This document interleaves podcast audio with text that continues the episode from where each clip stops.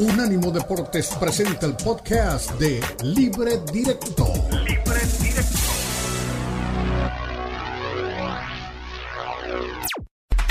Unánimo Deportes presenta Libre Directo. Libre Directo. La mezcla del análisis de los expertos del fútbol mexicano el fútbol europeo y los desarrollos más relevantes del deporte a nivel mundial, brindando un debate oportuno y animado con Ricardo Mayorga, Fernando Ceballos y Elizabeth Patiño. Esto es Libre Directo.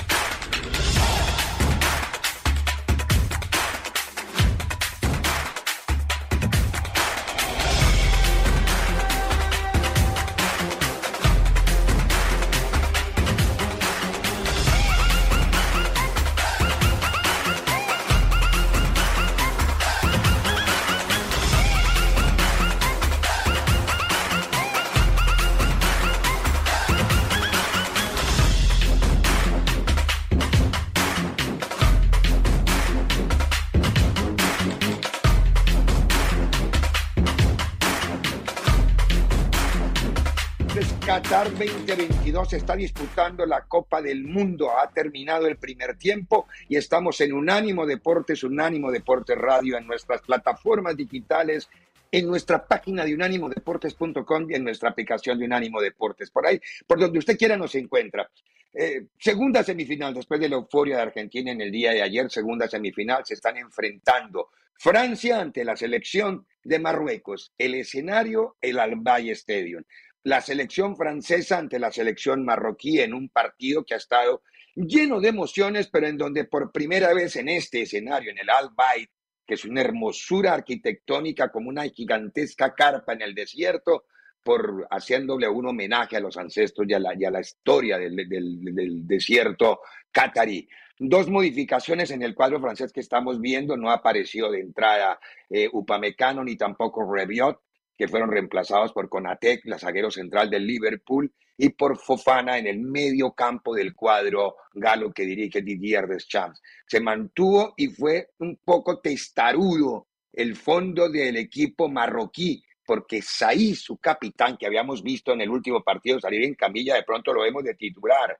Y así le fue. Así le fue porque tuvo ya que abandonar y hubo modificación. Cuando en el primer tiempo logró Francia muy tempranito descuadernar o desordenar al equipo de, y aquí a los cinco minutos del equipo marroquí, a los cinco minutos estamos viendo justamente cómo Hernández en un rebote que había venido de una jugada donde Yamik, el número 18, se había equivocado y lo había generado todo la aparición de Antoine Griezmann. Teo viene después de una segunda jugada y un rebote a la salida defensiva de Marruecos, con pierna izquierda, ustedes veían ahora la pirueta con la pierna izquierda, que mandaba el balón a la pelota. Ahí está, muchas gracias a nuestro director, don Daniel Forni.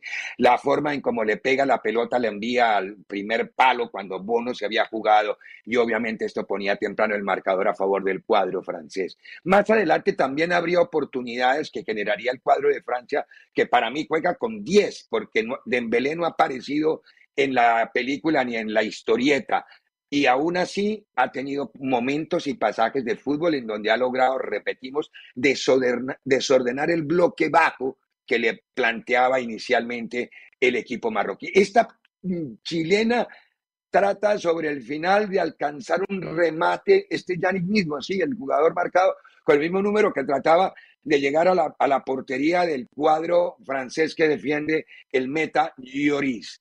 Y así con esa jugada se esfumó una primera mitad en donde Francia definitivamente se pone en ventaja, está adelante, gana 1 a 0, el resultado no es holgado, pero de todas formas está ganando el partido.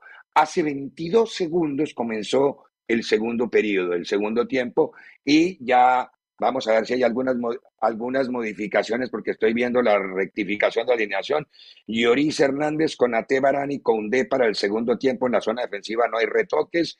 En la mitad, eh, Fofana, Choumeny, Griezmann, Dembélé. Esta es la misma. Y Giroud de punta. No, no hubo cambios en la selección francesa en el comienzo de la segunda parte. Vamos a ver si la selección de Marruecos tiene alguna modificación. Ya se hizo una, la salida del capitán Saiz, que por dignidad y testarudez quiso jugar el partido, no estaba en condiciones de jugar el partido, sin embargo nos sorprendió cuando lo vimos. Bono en el pórtico, está Atialán en la zona, Amalá, Dari, son, pero ya no está jugando con zona de 5. En la modificación el técnico Regragui cambió a jugar en zona de 4 y, y, está jugando un 4-4-1-1, 4-4-2, parece que es el dibujo a esta altura del equipo marroquí, o cambió para el segundo tiempo, no, aquí estoy tratando de ver el dibujito de la segunda mitad.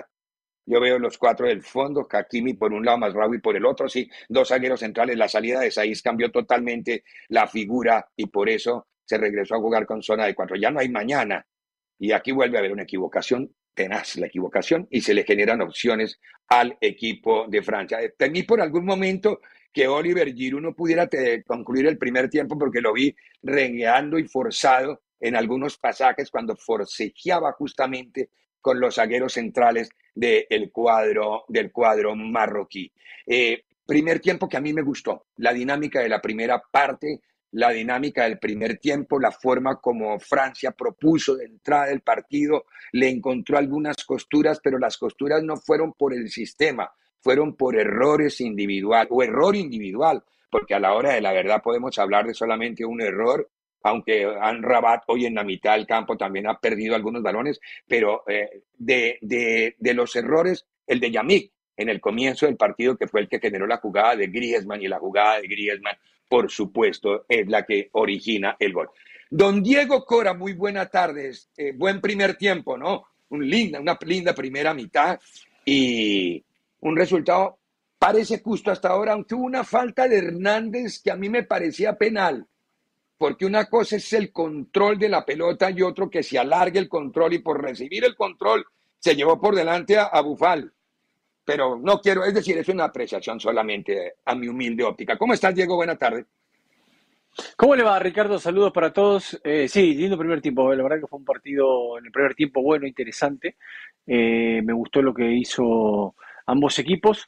Así que, bueno, obviamente que el gol de entrada le beneficia a, Francia y a partir de ahí comienza a manejar un poco más los tiempos. Yo digo que hay jugadores que son de selección, ¿no? Que son mucho mejor en su selección que en su equipo. No sé, por ejemplo, Griezmann. uno, está bien, Griezmann, uno ve a, no sé, a De Paul en Argentina es mucho mejor que en, sus equipos, ¿no?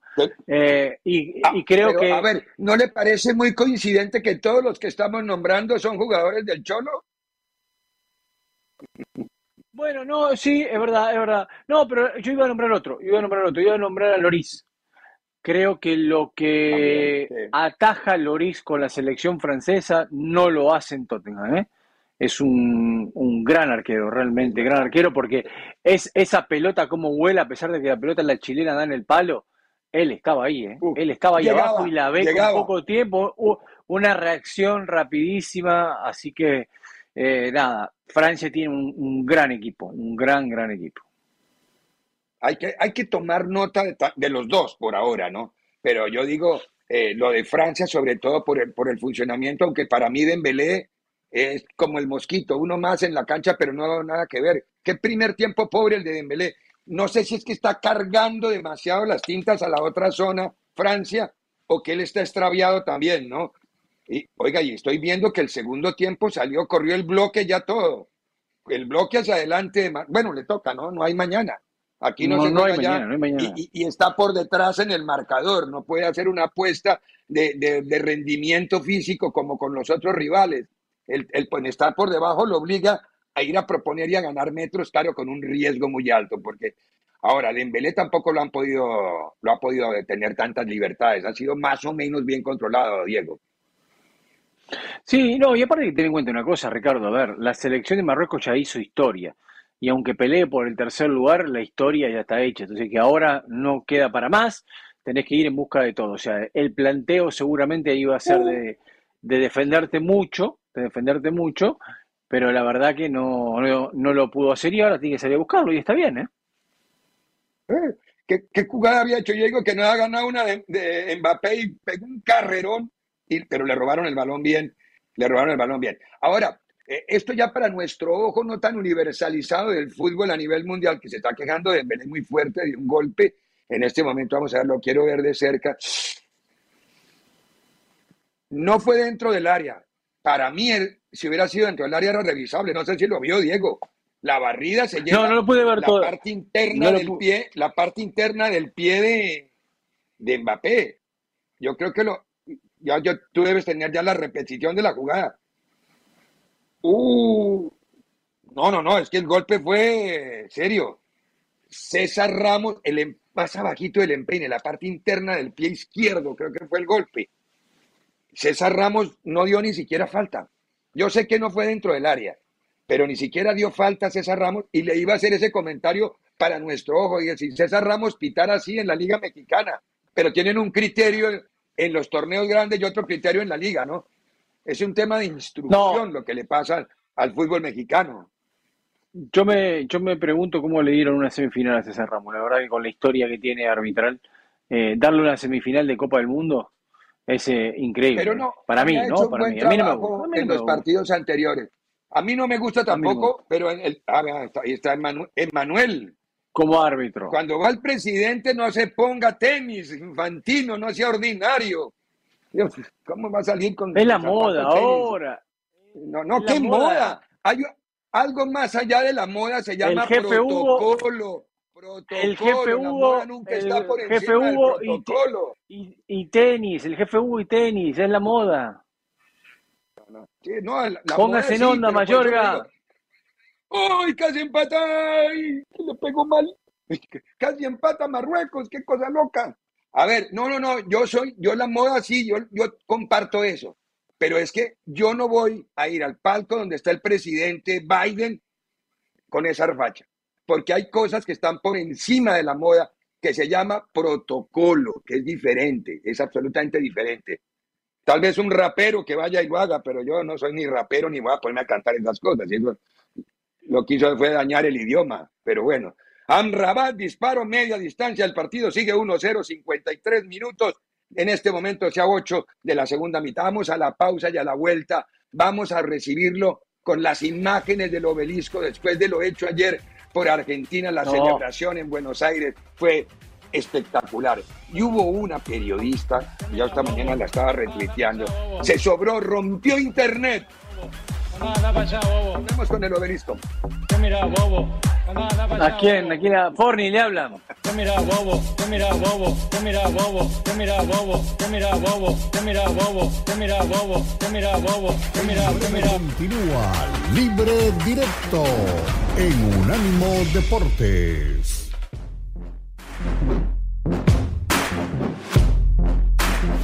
Unánimo Deportes Radio.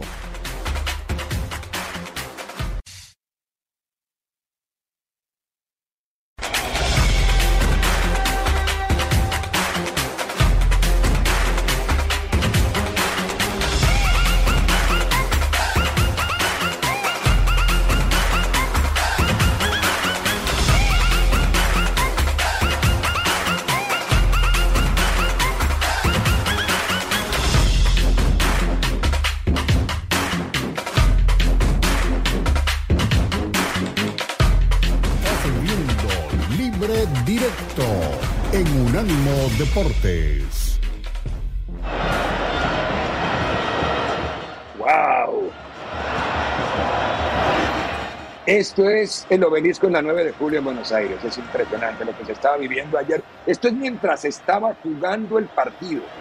Ustedes van a ver ahora la expresión de los aficionados en el momento que cae. No sé cuál gol es el del video, pero que cae uno de los goles de Argentina y mire los carros de la televisión, de los canales, de la cobertura. Mire.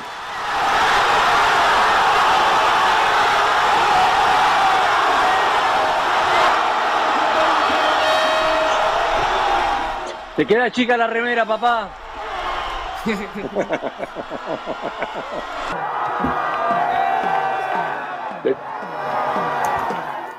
Hablando de remeras, ahora más adelante vamos a ver, después de oír las chicas aquí, las expresiones, la periodista. Se dio vuelta todo. 3-0 la anterior vez, ahora 3-0 ganamos a Croacia. Y el domingo ganamos otra vez. Este año es de Messi. Ahora vamos a escuchar una periodista que se llama Sophie Se nota que tenían así toda la paleta del mundo. Jugaron excelente.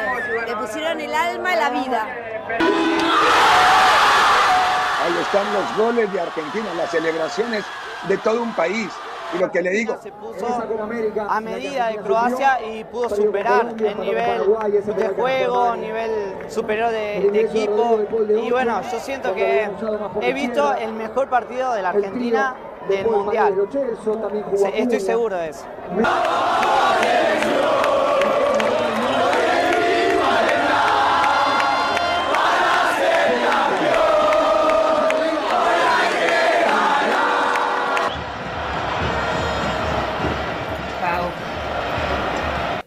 Lo último que te voy a decir no es una pregunta, sino solamente te quiero decir, se viene una final del mundo y si bien todos queremos ganar la copa, quiero decirte que más allá del resultado, hay algo que no te va a sacar nadie. Atravesaste a cada uno de los argentinos, eh, de verdad te lo digo. No hay nene que no tenga tu remera, que no sea la original, la trucha o la inventada, o la imaginaria, de verdad. Eh, marcaste la vida de todos y es eso que para mí es más grande que cualquier Copa del Mundo. Y eso no te lo va a sacar nadie. Es un agradecimiento por un momento de felicidad tan grande que le hiciste vivir a tanta gente. Que de verdad, ojalá te lo lleves en el corazón porque creo que es más importante que una Copa del Mundo y eso ya lo tenés. Así que gracias, capitán. Wow. Soy un enemigo de los periodistas que hacen porras, de los periodistas que aplauden porque nuestra función no es esa, pero entiendo el momento y que no estaba haciendo una porra estaba siendo vocera de un país y quizá no solo de un país, porque ayer le leía a René Tobar en ESPN una columna que me pareció espectacular que tiene un título, Una nación llamada Lionel Messi, porque creo que este mundial ha generado eso, que hay un país que se llama Messi, más allá del sentimiento de Argentina, del país, del fútbol, de los títulos, eh, pareciera que hay una parte del planeta lo quiere por este chico que nos ha regalado los últimos 20 años de alegrías al fútbol del mundo. Yo creo que lo que hizo ayer, por ejemplo, ya lo ubica y lo sienten en, la mesa de los más grandes. Lo que le hace al el mejor zaguero central que hay en el mundo en este momento, se llama Jacob Guardiol, que juega en el, en el Leipzig y que va a ir prontito a la, a, Premier League. Eh, Diego, yo sé que esto te toca a ti antes de saludar a, a Eli, que, que, ya está con nosotros. Eh, qué sentimiento tan impresionante. Y las frases de esa chica transmitieron un país, ¿no? Era el sentimiento del país. Lo del chico con la remera trucha o inventada o imaginaria me pareció García Marquiano, además. Lo que pasa, Ricardo, es que, a ver, a mí me genera mucha emoción y, no sé, se me caen las lágrimas, pero digo, hay... Eh, y tienes todo el derecho. Entiende, hay gente que no entiende a veces un poco esto, ¿no? Eh, yo tengo un recuerdo muy fuerte y lo voy a contar. Cuando Argentina sale campeón del Mundial 86, yo vivía en un lugar en, fuera de la capital, en un lugar que conecta el aeropuerto de Seiza con la ciudad de Buenos Aires. Ese día que la selección arribó a eh, la ciudad de Buenos Aires siendo campeona del mundo, a las 7 de la mañana estábamos con mi viejo, con mi vieja, con mis primos, con mis amigos, en la autopista esperando el micro que terminó pasando a las 3 de la tarde porque no se podía mover de la cantidad de gente que había. Y el recuerdo de ver a, a Maradona en la primera fila del micro, a Bilardo atrás, a Ruggeri, a Burruchaga, a Batista con Justi cantando, al Vasco Larticochea, a Borghi, que hoy está de comentarista, al Bocha, fueron recuerdos que a mí me quedaron para toda la vida. Y lo mismo en el 90. Y hoy le pasa a estos chicos, hoy le pasa a mis hijos. O sea, lo que hoy tiene mi hija para ver la selección, para papá, mañana lo vemos juntos y estamos y, compartamos, lo genera solo este tipo que muchos lo tratan de pecho frío o de nano no sé qué y un montón de cosas, y que llevó a esta selección a cinco finales. Porque este tipo llevó a la selección a cinco finales y este tipo hace que toda esa juventud, que todos esos chicos, que los hijos de mis amigos tengan la posibilidad de vuelta de ver a su selección en una final. Que la puede ganar o la puede perder. Ya, ganaron, esos chicos ya ganaron, él ya ganó, nosotros ya ganamos, ya está. ¿Me entiendes? o sea, más allá del título, obviamente que todos queremos ganar. El título es lo más importante de todo. Y esto es una sensación lamentablemente mucha gente no la puede sentir, no la puede tener porque no tiene la suerte de que su equipo llegue a esa instancia. Y entonces cuando se lo explicaba, cuando la decís, a, eso voy. A, como eso que como no hay necesidad de ser argentino para entender lo que ella le dijo a Messi. Es decir, yo me sentí identificado con ella. Para, para entenderlo no, Ricardo, pero para sentirlo sí. Sí hay que ser argentino. Esa es la verdad, ¿no? Podemos entenderlo todos, pero sentirlo, yo creo que solamente ellos, ese grupo selecto. Pero, a ver, yo el otro día yo escuchaba, por ejemplo, una parte del planeta que ama a Messi. Ojo, pero hay una parte del planeta que no está, va a ganar Argentina. Para, para esa parte del planeta no gana Argentina, gana Messi. Es que eso es lo, que le transmitía a la usted, Usted entienda que la mitad del planeta está agachado. Porque la mitad del planeta, la cristiano, está agachado esperando apostó a rojo o a negro, no sabe lo que va a salir el domingo, pero apostó y tiene 50% de posibilidad de ganar. Está agachado perdiendo, esperando que pierda. E, esa es la parte que yo salir de la cueva, ¿me entiende? A pegar y a decir que fracasado. Vas a, vas a ver que va, ojalá que no pase, digo, que Argentina no pierda, pero si pasa, usted va a ver que va a suceder eso. Todo el mundo va a saltar y va a decir cosas. A ver, eh, es difícil algunas cosas entenderla, pero el nivel que tiene este chico hoy con 35 años jugando un mundial, no lo comparemos con nadie. O sea, la jugada que usted dice, hay tres cambios de velocidad y en el primer tiempo se tomaba el posterior izquierdo como que había sentido un golpe o un dolor.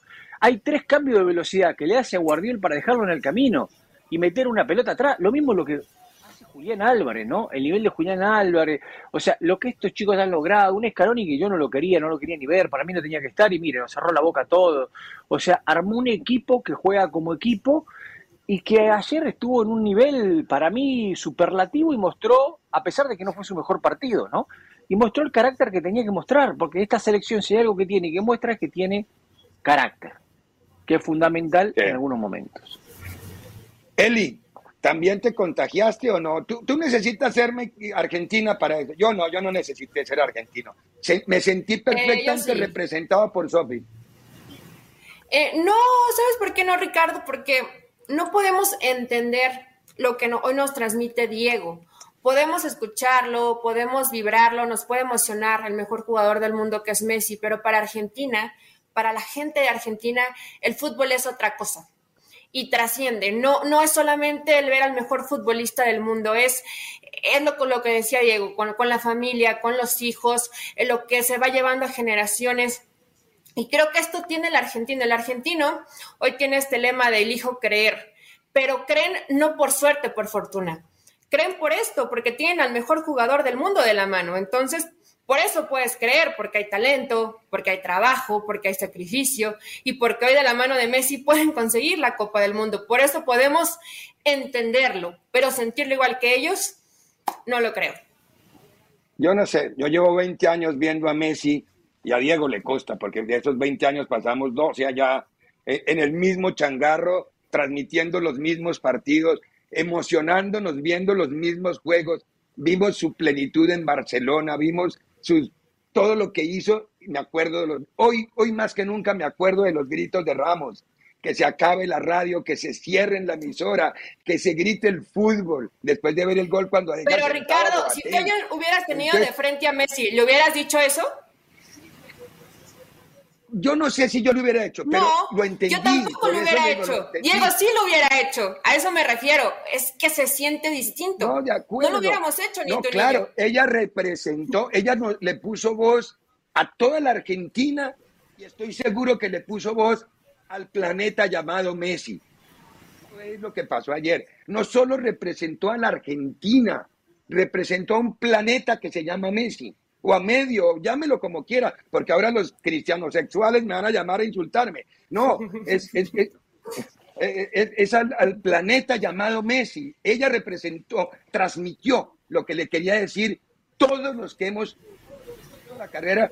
Yo sigo los dos, por eso le decía, con Diego lo vimos 12 años, se ha metido, pero, pero eh, y los dos fueron muy, y son muy grandes, pero lo que hace este chico es totalmente diferente. Es totalmente los dos. Eh, a, Messi lo parieron futbolista. Messi no trabajó para ser futbolista. Messi lo parieron futbolista. Eso es verdad. Digo, pero lo que hicieron los dos en estos 15 años, últimos 15 años, o, un poco más, por el fútbol ha sido, ha sido notable. O sea, los españoles que nos pegan y que nos hablan y que dicen que le hagan cuatro y todo eso, eh, vivieron gracias a Messi y Cristiano los últimos 15 años y no estarían muertos de hambre en su liga. ¿eh?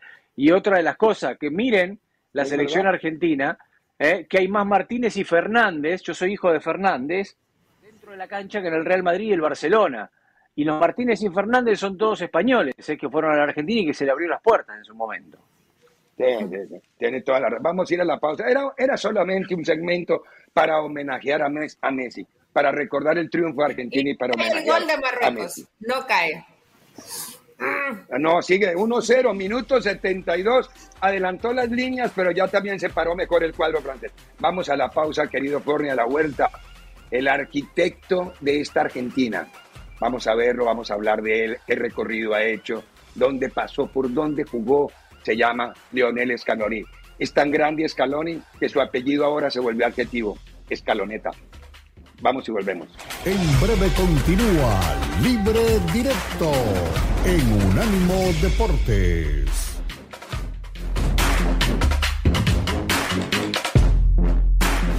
Unánimo Deportes Radio.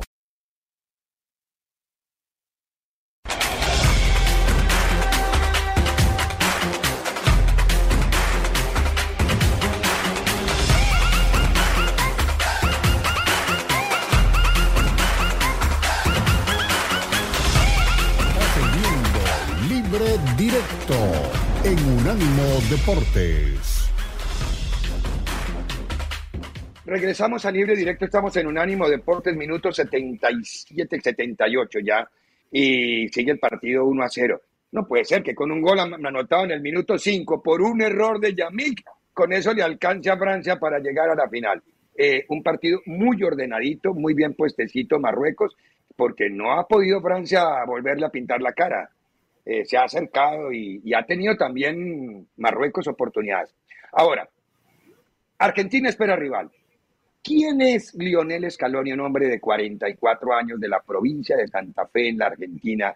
Creo que su estreno fue en News, entre otras cosas. Eh, el, hombre que nos ha llevado justamente a ver, nos fuimos a negro, que nos ha llevado para, de la mano de él, tener una selección argentina que está en una final más. La última vez que Argentina llegó a una final del mundo, porque ya Diego nos hablaba que han ya jugado cinco finales con, con Lionel Messi, pero con, con Scaloni estuvo en la... Va a haber gol de Francia. Hubo gol de Francia. Sí, gol de Francia. Bueno, gol de Francia, pero bueno. Eh, ahora ya hablamos más adelante. 2-0 en la película en el estadio Albayt. Eh, Scaloni era un volante derecho altísimo, ¿no, Diego? Mira, lo estamos viendo algunas de las imágenes que en el archivo. Y lateral derecho también. Lateral derecho también, Ricardo. Hasta y se hizo después grande cuando, cuando, cuando fue a La Coruña, miren, la cara de pibe que tenía, cuando fue a jugar en España, La Coruña, ¿verdad? Y ahí empezó un recorrido en donde La Coruña fue quizá el sitio más importante, inclusive él jugó en el Mallorca, después no sé si allá conoció a su esposa o no conoció, porque no tengo ni idea de esos detalles tan, tan íntimos. ahora?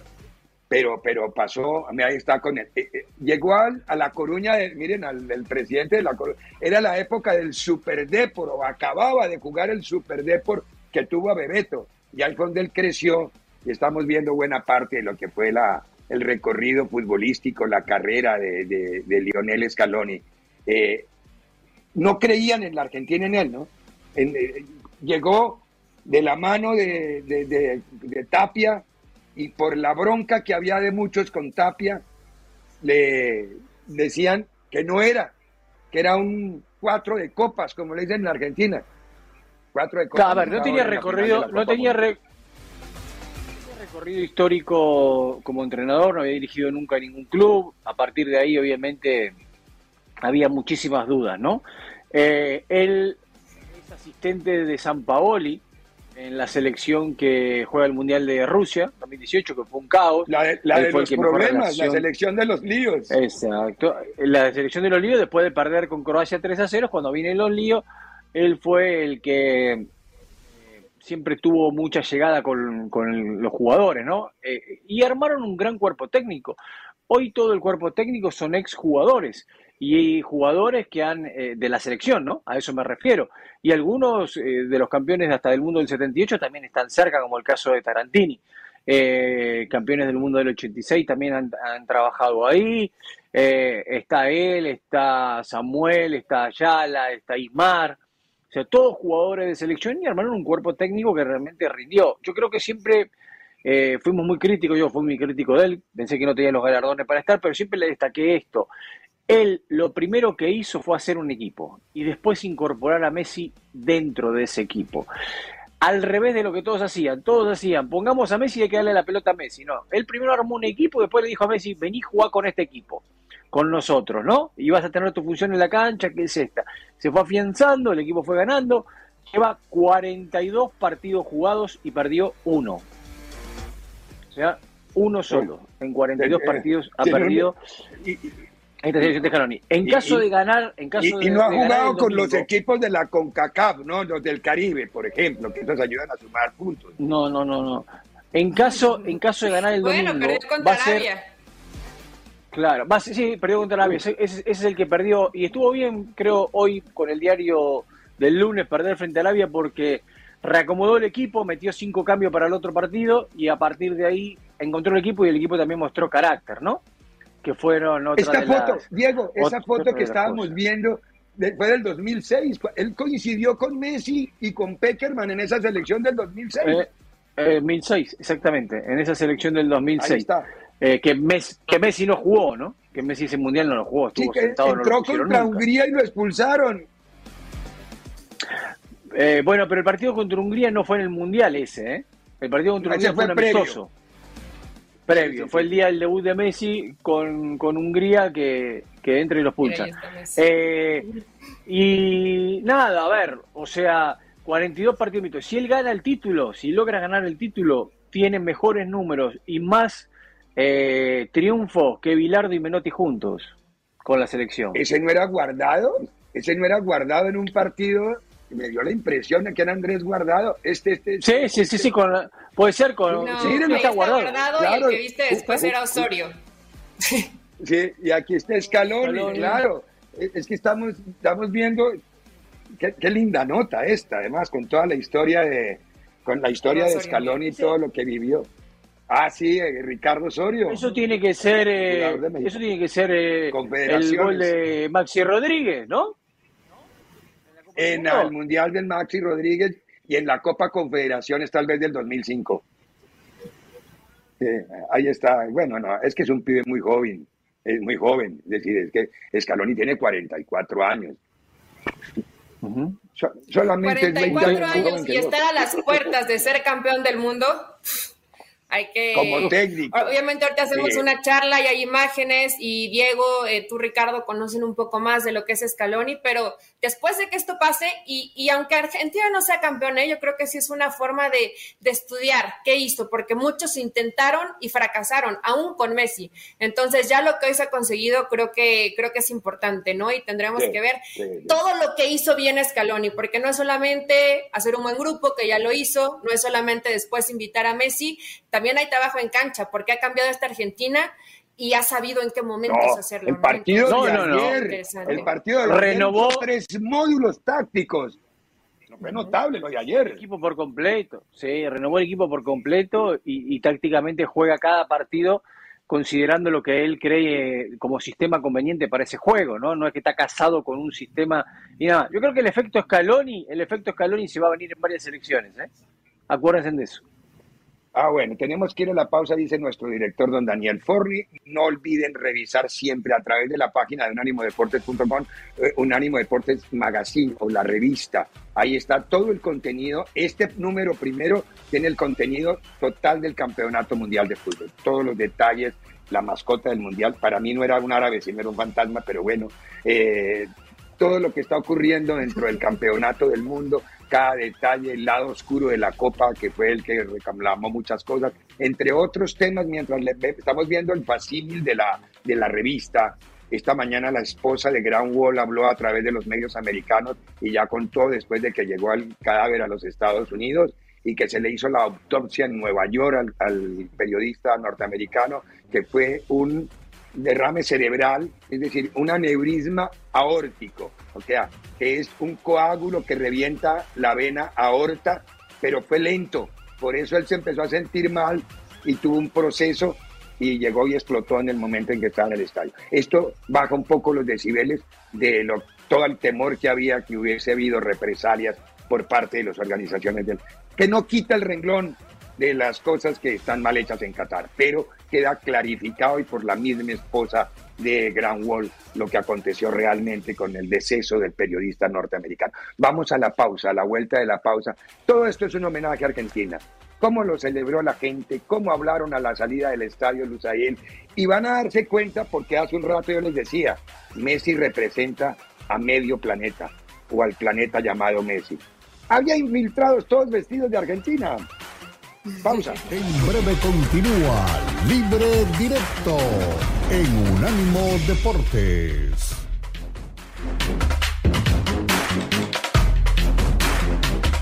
Unánimo Deportes Radio. Escúchanos 24-7 en las plataformas de TuneIn, iHeartRadio y Odyssey. A-U-D-A-C-Y odyssey.com.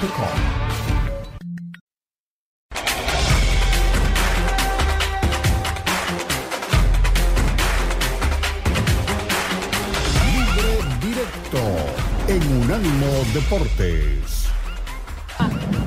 Bueno, cuéntame, ¿cómo viste el partido? El partido lo vi de muy cerquita, así que fue hermoso estar ahí tan cerca de los, de los dos primeros goles. Fueron ahí bastante rápidos los dos goles muy tranquilizadores porque venimos un partido contra Holanda muy difícil, muy sufrido, así que muy contento por el 3 a 0 y por estar nuevamente en la final de la Copa.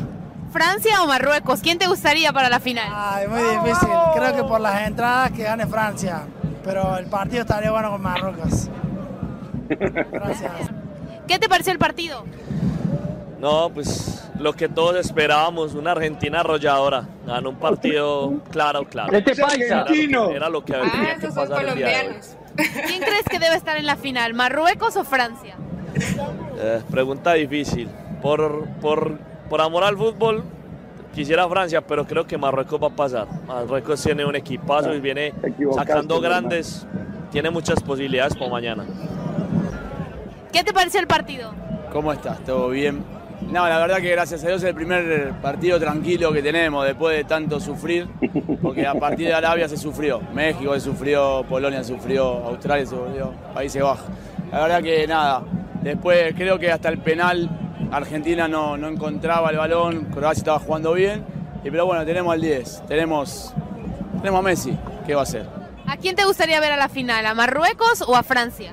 No, voy a hablar similarmente como hablo a veces cuando estamos acá, que hablamos entre nosotros, que como dice el técnico, que nada, que jueguen entre ellos mañana y que el que venga el domingo hay que enfrentarlo y tratar de hacer lo mejor posible para poder ganar la Copa del Mundo. Increíble, no lo puedo creer todavía. es cierto, hay más de uno que quiere todavía pellizcarse, tocarse con una aguja, está viviendo un sueño. Quedan exactamente un minuto para que termine el partido. ¿Alcanzamos a tenerlo, don Daniel Forni, o no? Para que termine con el alargue incluido el partido. quedan 40 segundos de mi lado. Falló una, sacó una con D de la línea. Eh, la verdad que Marruecos lo ha intentado, pero no pudo abrir esa puerta, ¿no? Y Francia, lo platicábamos un poco en la pausa y lo decía Diego, eh, llegar. Eh, cuatro años después, nuevamente a una final de la Copa del Mundo, lo de Francia, lo de Francia es plausible, ¿no? Y la gente que entra, eh, Colo tenía segundos en la cancha y hace el gol. Esta Francia se le caen piezas y siguen intentando y siguen intentando. Tiene la mejor base de Europa. Trabajan la no, base. Tiene la mejor que trabajan la base muy bien. Francia y Bélgica manejan la base muy bien. Lo que pasa es que los belgas sí crecen con la nevera, entonces es muy jodido. Porque así, esto esto tiene la mejor camada de su historia. ¿eh? Esto tiene la mejor Amiguitos, camada. de mi lado se acabó. O sea que sí dio tiempo. Gana Francia no, Finalista, final, Francia, Argentina, Argentina, Francia, saltan los goles. Ah, difícil, ¿eh? Ojo, en la historia ha habido, en la historia ha habido solamente dos bicampeones, Italia 34 y 38 y Alemania fue el otro, ¿cuál fue el otro que, no, Brasil, Brasil 58 y 62, Brasil. 58 y 62, no más, no ha habido más bicampeones. Francia, digo, consecutivos, ¿no? Porque ya hay uno que es Tetra, otro que es eh, eh bueno, pero consecutivos solamente Italia y Brasil. Cuidado con Francia, pero ese partido hay que jugarlo el domingo. Tenemos que ir a la pausa. Después de la pausa volvemos. Unánimo Deportes Radio. Este fue el podcast de Libre Directo, una producción de Unánimo Deportes.